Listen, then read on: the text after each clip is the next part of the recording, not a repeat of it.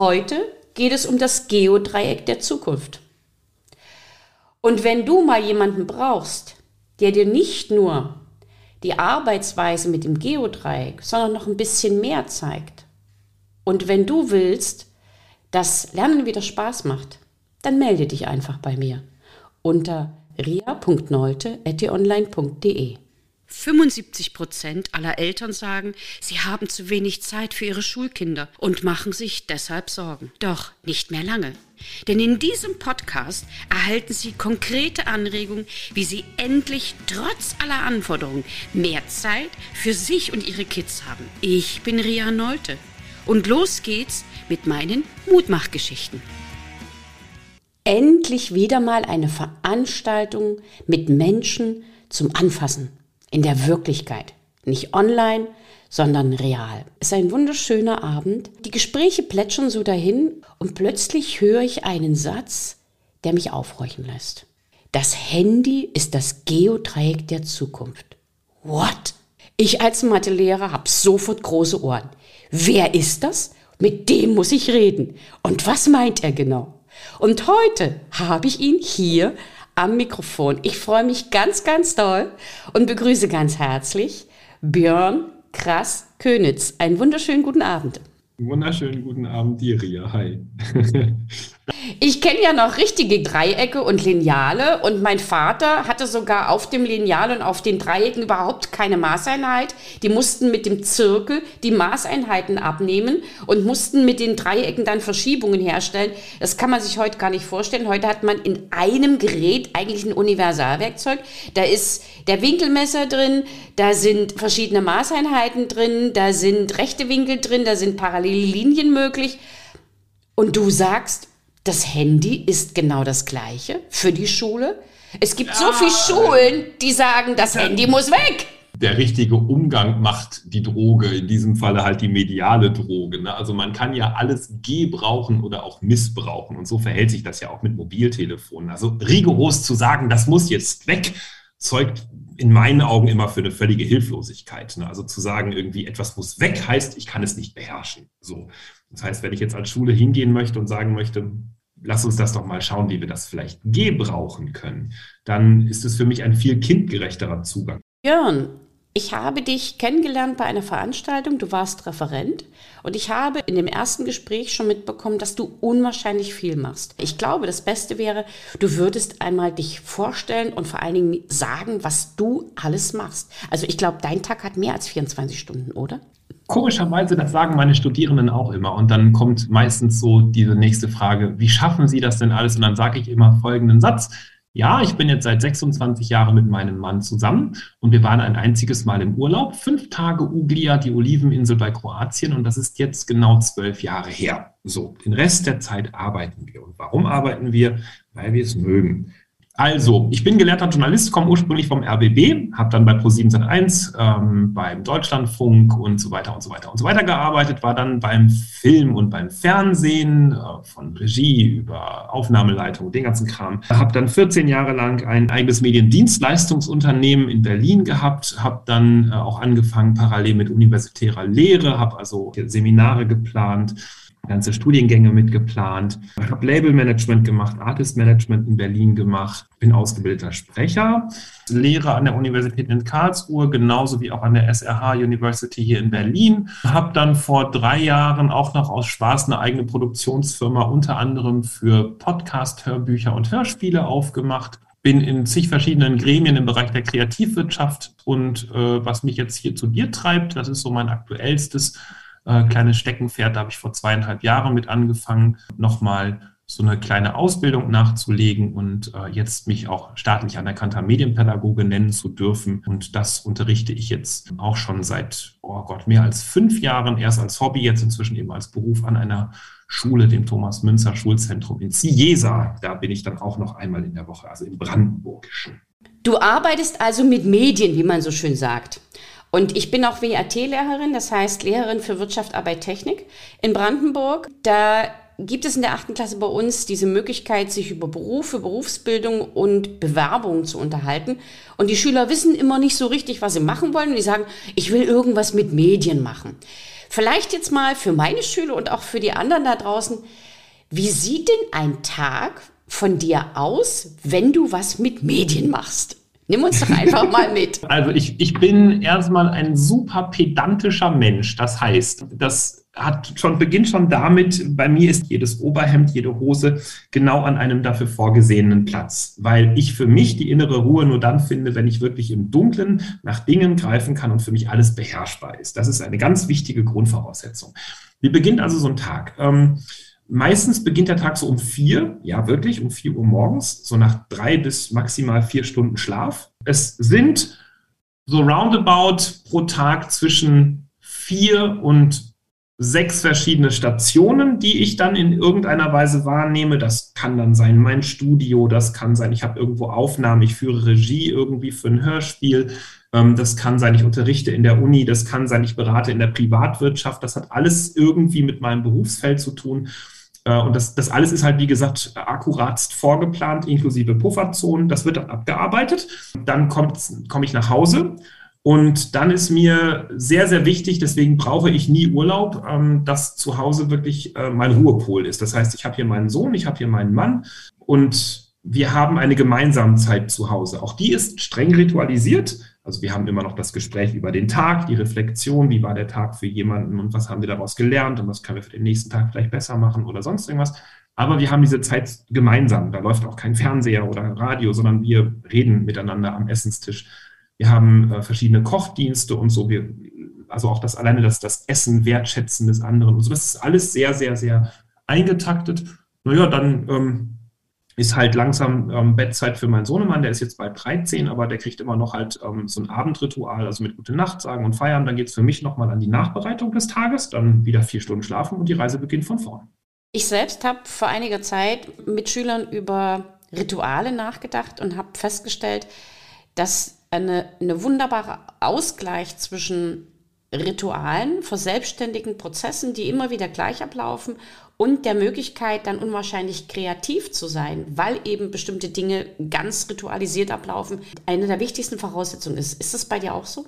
Ne, also dadurch, dass ich vorne ritualisierte Abläufe habe, habe ich irgendwo dazwischen halt eben planbare Freizeit, bei der ich A weiß, wann sie kommt und B, wie lange sie dauert. Weil das Problem von vielen Kindern und Jugendlichen heutzutage meines Erachtens nach ist, sie meandern so durch den Tag. Das ist so, so, weil es eben keine richtigen Angebote gibt, weil es keine richtige Planung mehr gibt, macht man halt eben das, was sich aktuell gerade bietet. Was bietet sich oft? Die Playstation. Die ist halt da. Die mache ich halt an.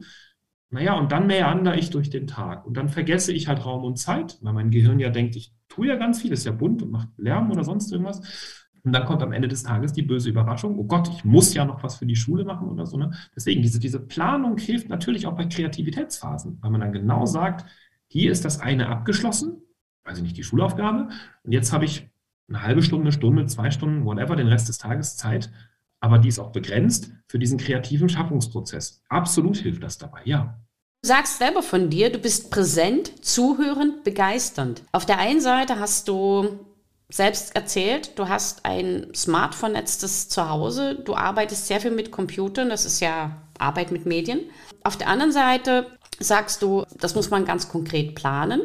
Und jetzt dein faszinierender Satz, das Handy wird das Geodreieck der neuen Schulzeit.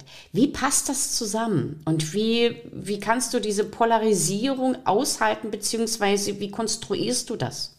Aushalten ist das Zauberwort. Ähm, vielen, vielen Dank für den Ball. Dinge auszuhalten ist quasi die, die Basis dafür. Ich muss aushalten können, dass ich ähm, Reizen nicht sofort nachgebe. Wir hatten das gerade schon beim Meandern durch den Tag und der Playstation, das ist ja ein Reiz, der da ist. Und, ich, und das, das Mobiltelefon, ne, hier liegt es so, das ist auch ein Reiz. Ich muss halt lernen, diese Reize zu beherrschen. Beispielsweise, ich habe eine Matheaufgabe, und ich habe jetzt zwei Möglichkeiten. Entweder ich gehe den komplizierteren Weg, für mich den anstrengenderen Weg, mit anstrengenderen Weg, mit, mit Zettel und mit Stift.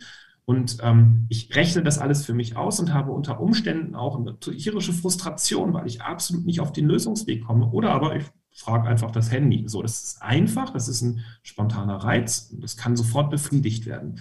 Und das aber auszuhalten und zu sagen halt, nee, es gibt ja eine Logik dahinter, dass verstehen zu wollen, den Rechenweg verstehen zu wollen, damit ich später in einer für jetzt überhaupt nicht absehbaren Zeit irgendwann vielleicht mal etwas mit diesem Wissen anfange.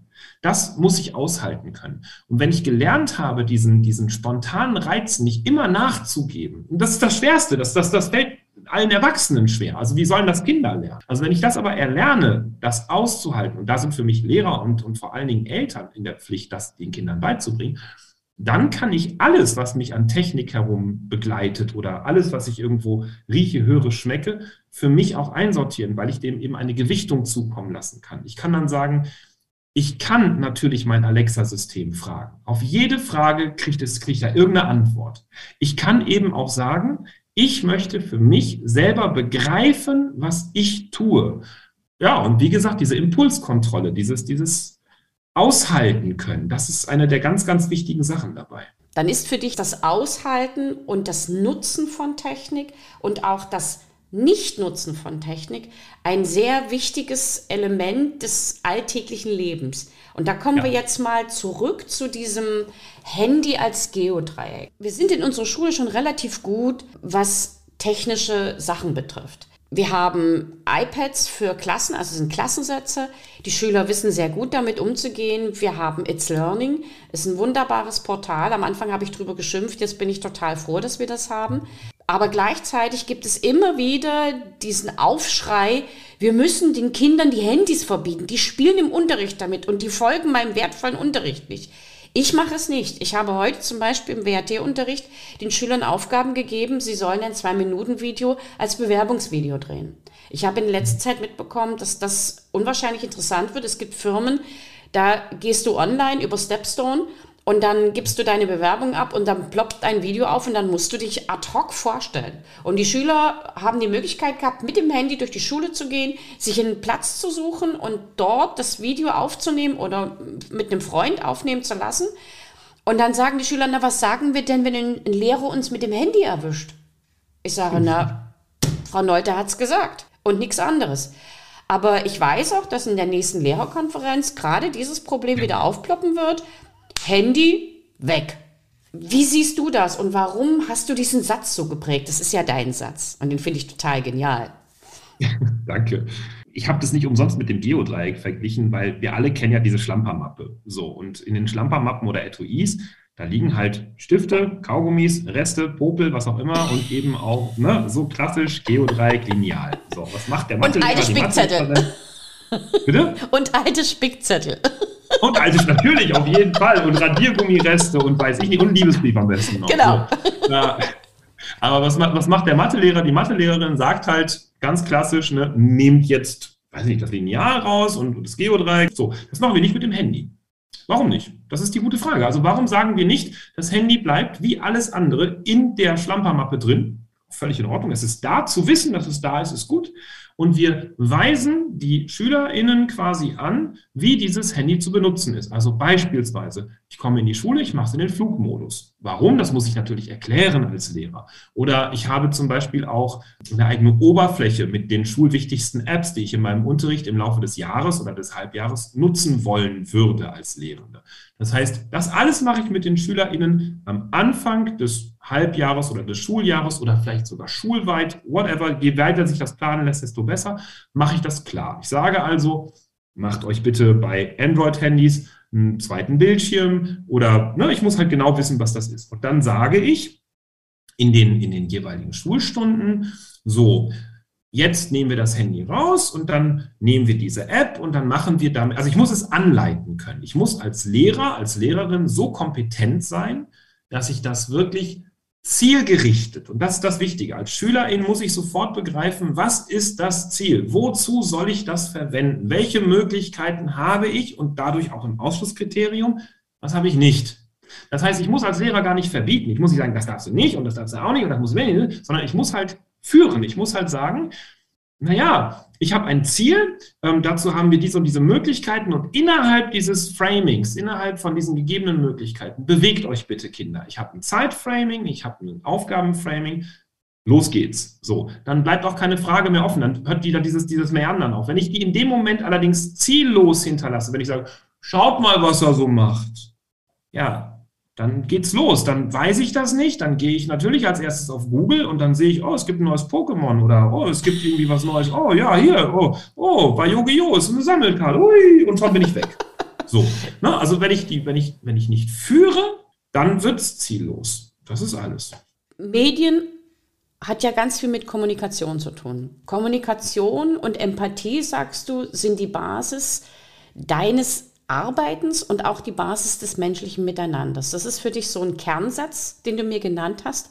Aber unterbindet das Handy nicht eigentlich die richtige Kommunikation? Oder müssen wir lernen, neu zu kommunizieren? Rückfrage, was ist denn richtige Kommunikation? Na, mach mal, mach mal einen Vorschlag. Ich, ich sag mal, was ich davon halte. Okay. Kommunikation hat zwei Personen oder zwei Menschen, ein Empfänger und ein Sender. Mhm. Und Empfänger und Sender wechseln sich immer gegenseitig ab, indem mhm. sie sich zuhören oder zusehen und aufeinander reagieren. Ich würde ich würd es noch viel kleiner fassen. Ich würde sagen, Kommunikation ist dann gelungen, wenn der Empfänger das tut, was der Sender eigentlich oder das versteht, was der Sender ausdrücken möchte. Ne? Also Kommunikation kann zum Beispiel auch sein, wenn ich sowas sage wie, es sieht geil aus. Ne? Da wird jetzt jedes Kind sagen, Dankeschön. Das heißt, Kommunikation funktioniert auch eigentlich sehr intuitiv. Davon ausgehend müssen wir lernen, neu zu kommunizieren oder anders zu kommunizieren? Nee, denke ich nicht mal erstaunlicherweise. Wir sollten uns nur über die Art und Weise, wie und wie viel wir miteinander kommunizieren, eher gewahr werden, weil viel an Kommunikation, an sogenannter Alltagskommunikation, ähm, findet leider nur an der Oberfläche statt. Das heißt, wir, wir begeben uns dahin, dass wir sagen, naja, der andere soll das schon irgendwie so wahrnehmen, was wir sagen. Äh, so, es ist so viel so belanglos und wir nehmen uns selbst und die anderen Menschen zu wenig wahr. Deswegen ist in meinem Kernsatz dieses Kommunikation und Empathie so wichtig, mhm. dass wir immer wieder auch gucken, wie wirkt denn das, was ich sage? Ich kann auch wenig sagen. Ich kann ganz, ganz wenig sagen und damit sehr, sehr viel ausdrücken. Sprache ist ein unglaubliches Mega-Instrument. Also egal ob nun Körpersprache oder Ausdruck oder auch verbalisierte Sprache.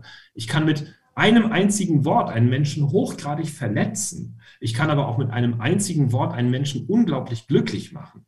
Und wenn ich mir aber dessen gewahr bin, wie ich wirke und wie mein Gegenüber auf mich wirkt. Und dann bin ich schnell auch bei Hartmut Rosa und so Resonanztheorie und solche Geschichten. Aber wenn ich das beherzige, dann kann ich ähm, mit der Art und Weise, egal über welches Medium ich kommuniziere, mit der Art und Weise, wie ich dann kommuniziere, sehr viel bewegen. Was sich zum Beispiel geändert hat, da gebe ich ein ganz tolles Beispiel. Früher, als du und ich Kind waren, dann haben wir wie folgt telefoniert. Wir haben uns erstmal überlegt, Wen will ich jetzt anrufen? Was will ich denn sagen? Also was ist das Ziel? Und wie lange dauert ungefähr mein Telefonat? Das haben wir uns so überlegt. Dann sind wir losgegangen. Wahrscheinlich haben wir in irgendeinem Buch geblättert und haben uns eine Telefonnummer rausgesucht. Haben wir das Telefon genommen, haben diese Telefonnummer gewählt ne, und so weiter und so weiter. Das heißt, wir hatten einen ganz klaren Gesprächsablauf mit einem Start und einem Ende. Tschüss, Klick. So. Heutzutage ist es eine ganz andere Form. Das heißt, das Gespräch findet nicht mehr zeitlich gesteuert statt. WhatsApp-Sprachnachrichten beginnen irgendwann, dann wird es abgeschickt. Dann werden die, wenn es für den Empfänger passt, abgerufen. Mhm. Super. Dann kann darauf reagiert werden. Das muss aber nicht sofort passieren. Das kann auch zwei Tage später passieren. Das wird nur immer in Bezug weiterentwickelt, dieses Gespräch. Ist das jetzt besser oder schlechter? Es ist anders. Das heißt, ich kann als Empfänger entscheiden, wann ich den Sender zu mir hole, wann ich mir das anhöre. Und Kinder nutzen das zum Beispiel total lange und total intensiv. Sie machen unglaublich lange Sprachnachrichten, ohne wirklich viel auszusagen. Sie machen Geräusche, wenn sie zum Beispiel bei den Hausaufgaben sind, einfach die Taste arretieren und dabei die anderen Menschen quasi zuhören zu lassen, wie sie sagen, also da ist wenig, wenig Aussage an sich, aber die anderen holen sich das dann gerne ab und lassen die Menschen dann bei sich sein. Das heißt, ich habe etwas ganz Neues. Ich kann mir nämlich die Menschen jetzt auf Wunsch, nicht mehr wenn du vorhast, mich anzurufen, sondern wenn ich vorhabe, dich erleben, spüren zu wollen, kann ich mir dich als Sprachnachricht ranholen und dich fünf Minuten oder zehn Minuten neben mir laufen lassen. Ich habe das Gefühl, du bist da. Das ist also etwas, was vorher vielleicht in amerikanischen kitschigen Filmen, so Langzeittelefonat, ne, wenn die Eltern das Telefon haben wollen, die Kinder im Bett liegen, oh, ich telefoniere noch, dann ist es ungefähr dasselbe Gefühl. Ich kann dich aber jederzeit, wenn ich möchte, ranholen und ich kann es vor allen Dingen auch wiederholen. Ich kann dich nochmal hören und nochmal hören und damit kann ich ganz andere Beziehungen aufbauen. Das heißt, wir haben kein schlechter oder besser, wir, wir definieren nur ein bisschen neu und vergleichen und das ist das große Problem. Wir vergleichen das Neue mit dem Alten und sagen halt, das ist ja jetzt nicht mehr dasselbe, was wir von früher kennen, das ist ja damit so schlecht. Nee, Quatsch. Das ist halt einfach nur eine andere Art von Aneignung. Mir wird jetzt gerade ganz dolle deutlich, dass das auch ganz, ganz viel mit Alter zu tun hat. Wir in unserem Alter kennen eine andere Kommunikation und nehmen damit auch an, dass die besser ist. Und Kinder kennen jetzt die neuen Möglichkeiten, nutzen die Möglichkeiten ganz anders, finden die auch cool und verstehen überhaupt nicht, warum die Alten das nicht auch cool finden. Das ist wie genau. mit der Musik oder wie mit Filmen, wo ich sage, nee, das gucke ich mir nicht an. Das ist nicht mein Film Ding. Film und Musik ist das beste Vergleichsbeispiel, Ria. Film und Musik ist das. Wir haben jetzt in Corona-Zeiten zwei elementare Sachen erlebt. Wir haben Online-Konzerte erlebt hm. und wir erleben jetzt gerade, vielleicht hast du davon gehört, dass ABBA, also die Band ABBA ja. mit ihren Avataren in London, ne, ja. ein ganz neues Konzert. So, was passiert? Ähm, kaum ist es wieder möglich, sich in echt zu treffen, sagen alle virtuellen Konzerte so, nee, nee, nee, nee, auf gar keinen Fall mehr. So. Und bei Aber ist die, ist die Kulturjournalie sich einig, das ist nicht echt. So. Was passiert, ist genau dasselbe. Wir vergleichen es mit dem, was wir kennen. Wir sagen halt, ein Avatar-Konzert ist ja kein Konzert. Bäh. So. Wir sagen, ein Online-Konzert ist kein richtiges Konzert. Stimmt, es ist kein Konzert, wie wir es bisher kennen. Es ist etwas Neues. Es bietet völlig faszinierende neue Möglichkeiten. Und da geht ganz schnell der Bogenschluss wieder zum Mobiltelefon. Wenn wir mit kindlicher Neugier an so etwas herangehen und uns ganz einfach erstmal fragen, was kann denn das? So, dann können wir das annehmen als etwas Neues, als etwas Faszinierendes, als etwas, was uns auch neue Möglichkeiten bietet. Wir dürfen nur nie den Fehler machen zu sagen, ich setze das in Vergleich mit dem, was ich kenne. Nein, das ist falsch. Äh, mir ist da das Beispiel auch eingefallen. Ich komme aus Riesa. Und hm? Riesa ist eine mm, Industrie- und Stahlstadt. Und ich habe mich immer gewundert, warum der Bahnhof so ganz seltsam so irgendwie außerhalb des Stadtzentrums liegt. Und dann wurde mir erzählt, dass mit dem Aufkommen der Bahn, und das war ja relativ zeitig, noch im 19. Jahrhundert, das war ja die Strecke Leipzig-Dresden, das war ja einer der ersten mit Saxonia, die Leute in Riesa Angst hatten vor der Bahn der Bahnhof liegt nicht in der Stadt, weil wir Angst haben. Der Bahnhof kommt außerhalb der Stadt. So. Ja. Und als dann die Menschen festgestellt haben, dass der Bahnhof eine tolle Sache ist, hat man den Rest der Stadt um den Bahnhof gebaut. Sehr schön. Ja, es ist, es ist, es ist dieses, dieses Übliche, das zieht sich ja durch die Menschheit durch. Ne? Ja. Was heißt für dich ganz konkret gelungene Digitalisierung des Unterrichts? Mhm. Oder des Lernprozesses? Ja, schön, schöne Gespräche, die man da mit Fachlehrern immer führen darf als Medienpädagoge. Bringen Sie doch mal Technik in meinen Matheunterricht. Großartig. Oder in meinen Englischunterricht. Ähm, was bedeutet gelungene Digitalisierung? Ganz grob gesagt, die vorhandene Technik spielerisch dazu einzusetzen, dass äh, Wissensvermittlung nicht nur dahingehend gelingt, dass Leute etwas auswendig lernen oder mit Spaß auswendig lernen, sondern das Wissen durchdringt. So würde ich das erstmal ganz esoterisch quasi formulieren. Es gibt im Internet zum Beispiel unfassbar viele Angebote von äh, selbstgestalteten Quizspielen. So etwas zu machen ab der Klasse 4 also mit englischen Vokabeln. Ein ganz klassisches Ding. Ich habe vier Möglichkeiten. Eine davon ist richtig. Äh, lasse die Leute üben zu Hause, gebe denen also eine Übungsoberfläche, äh, auch mit allem, was dazugehört. Also diese, diese Quizzes, die machen auch schön und Bing und Gratispunkte und Glocken und wow, das kann ruhig alles spielen und Spaß machen. Und dann schmeiße ich das nach einer Woche als Vokabel Vokabeltest, nämlich an den Beamer. So. Und dann habe ich da die aufploppenden Geschichten, dann sage ich Handys raus und alle so, äh, what? So, dann haben die eine Verbindung auf dem Handy, da haben sie die vier Tasten, die sie schon kennen. Ah, ja. Und dann geht halt nicht nur, dann geht es halt eben auch noch gegen die Zeit. Und am besten mache ich das richtig krass kompetitiv und äh, mache das gegen die Parallelklasse und mache auch noch einen Pokal daraus. Ne? Kindliche Neugier, Spieltrieb und sage halt, wir machen den Vokabeltest halt gemeinsam an einem Punkt und machen daraus Klassenrace. Also, dass wir immer wieder sagen, Woche für Woche gibt es dann eine Steigung, am Ende des Halbjahres gibt es auch noch einen Pokal. Die Schülerinnen und Schüler gehen steil auf den Scheiß. Die, die wollen das, die haben da Bock drauf, die fragen, wann ist das nächste Mal? So.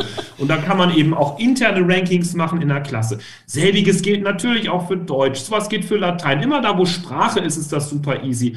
Ich, ich will jetzt nicht nur bei Quizzes hängen bleiben. Biologie, ganz tolles Ding, wunderbar. Wir nehmen uns beispielsweise ein Pad, dann bestellt man sich für 39 30 Euro einfach einen Schulsatz Mikroskope, USB-Mikroskope und geht mit einer fünften, sechsten, siebten, achten Klasse auf Forschung durch den Alltag. So, und dann machen die beispielsweise mikroskopische Aufnahmen von natürlich ihrem Nasenhaar oder beispielsweise von Fußnagel der Oma oder von Raufasertapet, weiß ich nicht was, ne? So. Und dann stellen die ihren Alltag vor, das ist dann die Aufgabe, Präsentation, fünf Minuten, ein Tag in meinem Leben, aber nur als Mikroskopaufnahmen. Völlig geil. Ich habe vor vier Jahren eine Arbeit geschrieben zum Thema Makerspaces im schulischen Kontext. Kennst du dieses Makerspaces-Ding? Also sehr viel machen, basteln, das ist so eine eigene Geschichte. Hm? Ich versuche ganz viel, dass die Schüler selber was herstellen. Ich habe jetzt auch in Geometrie Körper basteln lassen. Das ist ganz kompliziert, weil die Feinmotorik der Schüler in der neunten Klasse gar nicht mehr so gut ausgebildet ist und sie diese Vorstellung nicht haben, wo die Klebefalze hin müssen. Ja. Die nehmen dann Klebepapier Ganz genial. Ich habe gesagt, sie sollen einen Zylinder bauen. Mhm. Da haben sie gewartet, bis das Klopapier alle war und haben die Rolle genommen. ja, hey, man weiß sich zu helfen. Ja, ja genau. Making oder Makerspaces gehen da noch einen äh, Schritt weiter. Was man so allgemein kennt, sind so diese Repair-Cafés. Etwas ist kaputt, ich lasse das reparieren. Das kommt aus dieser Maker-Bewegung okay. raus. Und es gibt eine Schule in Hamm, die hat die komplette Art der Schule. Das war vorher eine Brennpunkt-Grundschule, also erste bis vierte Klasse, die sehr problembeladen war. Und die haben diese komplette Schule einstampfen können. Also inklusive wirklich Baufahrzeuge, die ganze Schule roms weg, so und alles neu. Was haben die gemacht? Die haben verschiedene Lernkonzepte zusammengebracht. Unter anderem, es gibt einen Dorfkern inmitten des Schulgebäudes, also einen zentralen Platz. Und in diesem zentralen Platz finden, findet Alltag statt. Das heißt, die Eltern kommen vorbei, es werden Dorffeste geplant. Also das, das Dorfleben oder das Stadtleben findet in dieser Schule statt. Drumherum gibt es die Lernräume. Soweit, so gut. Und jetzt kommt der Maker-Aspekt rein. Das heißt, es wird ein Ziel vorgegeben, zum Beispiel Matheunterricht, gestalte Körper oder sonst irgendwas. Und dann ist man aber frei in der Wahl der Werkzeuge. Das heißt, man kann das am Computer machen, an der Drechselbank machen, mit Klopapierrollen machen, whatever, so. Und um das aber machen zu können, muss man sich Räume oder Maschinen mieten, leihen. Die sind dort an Stationen. Das heißt, die Lehrer sind Stationsbegleiter. Ah, okay. Und diese ganze Geschichte läuft halt jetzt, und jetzt kommt der mediale Aspekt rein, das Ganze läuft nur mit der Unterstützung von Medien. Jetzt kommt der faszinierende Punkt. Wie lernen Erstklässler dort lesen? Im Deutschunterricht? Nein. Die lernen das dadurch, dass es eine zweckgebundene Anwendung gibt. Du kannst dir nur diese Maschine ausleihen, wenn du vorher über das Tablet den Lizenzvertrag quasi, der natürlich kindgerecht formuliert ist, lesen kannst. Was macht also der Erstklässler? Hallo Viertklässler, kannst du mir das beibringen? Ich kann das nicht. Es gibt also eine intrinsische Motivation, zu einem Ziel zu kommen und dazu diese Medien nutzen zu müssen. Genial. Und auf einmal erledigen sich mehrere Sachen. Ich habe ein langes Interview mit dem Schulleiter in Hamm geführt, der sagte halt, naja, lesen und schreiben lernen muss man den Kindern nicht mehr erklären. Das sehen sie an ihrem Alltag, dass das sinnvoll ist. Es ergibt sich eine intrinsische Motivation, es wird gemacht. Und das Geile ist, das hat jetzt richtig krasse Auswirkungen. Es gab, seitdem diese Schule dieses Konzept fährt, nicht einen einzigen Gewaltvorfall mehr. Nichts, weil man einfach gegenseitig auch Respekt vor der getanen Arbeit hat, beispielsweise, weil man nachvollziehen kann, was der andere Mensch dort gerade kreiert hat. Das heißt, es hat sehr, sehr viele positive Auswirkungen in ganz vielen Bereichen, unter anderem eben auch Mediennutzungsverhalten. Das ist genau das, wo man sagt, dieses handwerkliche Tätigsein und dieses Miteinander tätig werden impliziert Vorgänge, die man benötigt, um das machen zu können. Und damit werden Lernprozesse intrinsisch organisiert, die man immer normalerweise aufgeploppt, so nach dem Motto, wozu brauchen wir das jetzt? Da greift ja auch wieder die Medienpädagogik, weil wenn ich verstehe, wozu ich welche Technik ob die nun eine Drechselbank ist oder eine App, ist völlig egal. Aber wozu ich das benutzen kann, um welches Ziel zu erreichen, dann ist doch die Logik, dass ich das benutze, sehr naheliegend. Ich meine, wir machen uns so viele Gedanken über neue Lernkonzepte. Ich bin ja jetzt auch seit 14 Jahren eben als, als Rhetoriktrainer unterwegs und eine der ganz großen Probleme, die ganz viele Menschen, egal ob Kinder oder Erwachsene haben, ist, dass sie die Schuld immer bei sich selbst suchen. Also ich kann nicht vortragen oder ich bin nervös oder ich ver oh, verliere den roten Faden oder whatever. Ganz oft, also zu, weiß ich nicht, hau mich tot, 70 Prozent, sind es gar nicht die Menschen, sondern es sind die Umgebungsvariablen. Das wäre Lärm der anderen Menschen, gerade in Klassenzimmern, Reflexions Schall ne? und solche Geschichten. Das heißt, in dem Moment, wo man halt einen, einen Fokuspunkt hat und wenn man dann sowas macht wie du, dass man halt sagt, ich fokussiere die Menschen wieder, ich gehe mal hier mit der, mit der Schulter hin und sage irgendwie, alles ist ruhig, alles ist im Flow, dann habe ich einen ganz kurzen Moment, wo ich sage, ich kann das andere ausschalten. Und in dem Moment kann sich das Gehirn wieder auf die eigentliche Aufgabe fokussieren. Und das sind die Hilfestellungen, die es eigentlich braucht. Es gibt hier in Berlin eine Schule, die hat den kompletten Schulbau von innen neu gedämmt bekommen. Die haben also in jeder Wand, in jeder Decke, Fußboden, überall Dämmmaterialien drin und dann erst die Wände davor gezogen. Es ist völlig, wir reden von einer Grundschule. Es ist völlig faszinierend. Die haben, egal ob Winter oder Sommer, alle Türen zu den Fluren offen. Es ist mucksmäuschenstill. Und zwar nicht, weil die Lehrer so hart sind und sagen, ihr müsst hier ruhig sein, sondern weil es keine Reflexion gibt von Schall, weil die Kinder dadurch keinen Stress erleben sondern weil alles, was sie sagen, sofort von den Wänden oder der Decke oder dem Fußboden absorbiert werden. Es ist unfassbar ruhig, weil die Kinder in sich ruhen. Das ist toll. Björn, ich kann ja. wahrscheinlich noch ganz, ganz lange mit dir schwatzen. Ich merke gerade, dass wir in ganz verschiedene Bereiche immer wieder reinsteigen und wir immer wieder ähnliche Ansichten finden. Vielleicht hast du für meine Zuhörer noch drei interessante Tipps, sowohl für die Eltern als auch für die Schüler oder für die Lehrer. Wie und wo können wir anfangen und ansetzen, dass dieser Digitalisierungsprozess klappt? Und wie können wir die Schüler einbinden? Also Tipp an die Eltern, und das ist äh, der einzige Tipp, den ich Eltern mitgeben wollen würde. Seht Schule nicht als eigenes Universum an. Impliziert Schule in den Lebensalltag eurer Kinder und damit auch von euch. Die meisten Eltern gehen hin und sagen, du musst zur Schule, weil sie es kennen, sie müssen zur Arbeit. In dem Moment, wo ich irgendwo hin muss, wo ich ein Kind dazu erziehe, irgendwo hingehen zu müssen, hat eine Institution Schule verloren geht zur Schule. Ihr habt nicht einen Schul, eine Schulpflicht, ihr habt einen Bildungsanspruch. Denkt Schule seitens der Eltern unbedingt neu. Tipp für die Kinder. Seht Schule, Schulbildung, egal in welcher Klassenstufe ihr seid, als Möglichkeit. Und zwar als Möglichkeit, den Blumenstrauß so groß wie möglich zu halten. Ich gebe es auch ein konkretes Beispiel. Wenn ich ein Abitur habe, habe ich ein eine große Möglichkeit, eine Auswahl treffen zu können später. Egal welcher Job, egal welches Studium, ich kann es mir aussuchen. Habe ich einen Realschulabschluss, wird die Auswahl kleiner. Habe ich einen Hauptschulabschluss, ist die Auswahl in Deutschland sehr, sehr, sehr gering. Und scheiße ich auf Schule, habe ich keine Wahl. Das heißt, dann muss ich mich in eine Abhängigkeit begeben. Jemand sagt mir, eine Tätigkeit, die ich dann zu tun habe, dann wird sie zur Pflicht, dann kommt daraus Frustration, dann wird daraus ein unglückliches Leben. Schule ist Ermöglichungsort, den Blumenstrauß so groß wie möglich zu machen. So, Tipp an die Lehrer. Liebe Kolleginnen und Kollegen, LehrerInnen. Der Tipp, den ich jetzt geben mag, der ist vergebene Liebesmüh, weil ich bin geheilt davon, euch Tipps geben zu wollen. Ich kann immer nur wieder appellieren und kann sagen, löst euch aus der Routine. Routine ist in diesem Falle nichts anderes als das Abwerten und nicht mehr sehen von Kindern und Routine sorgt dafür, dass Kinder sich von euch nicht gewertschätzt fühlen. Versucht jedes einzelne Kind, jeden einzelnen Tag neu zu erleben, neu zu entdecken. Ich weiß, die nerven euch wie blöde. Ich kenne das selber. Ich weiß, die sind zum Kotzen und die sind bildungsresistent. Ja, absolut. Aber die haben Gründe. So, jeden Morgen aufstehen, lächeln, durchziehen. Ihr seid Lehrer. Das ist ein unfassbarer, ehrbarer Beruf. Und das tragt ihr viel zu wenig in euren Herzen, wie unglaublich, auch wenn die Umgebung euch das nicht spiegelt und die Eltern euch hassen und die Lehrer und alles Mögliche euch anätzt. Ihr habt einen ehrbaren Beruf. Verdammt nochmal, findet den Stolz wieder zurück, diesen Beruf ausfüllen zu können. Das wäre mein Appell an die LehrerInnen. Zu allen drei Tipps sage ich Danke. Danke als Mutter. Mhm. Danke als Lehrerin und auch danke als immer noch Schülerin, denn ich lerne mein ganzes Leben lang. Und genau das hält mich jung, das hält mich auf Trab. Und das hat mich durch schlimme Zeiten getragen und das trägt mich jetzt durch diese schöne Zeit. Ich bin immer wieder faszinierend, was auch in meinem Alter noch möglich ist, wenn man einfach die Augen offen hält und sich diese, die Möglichkeiten nutzt, die das Leben mhm. einen bietet. Eine der Möglichkeiten habe ich auf alle Fälle ganz genial genutzt und das war zu fragen, ob du in meinen Podcast kommst.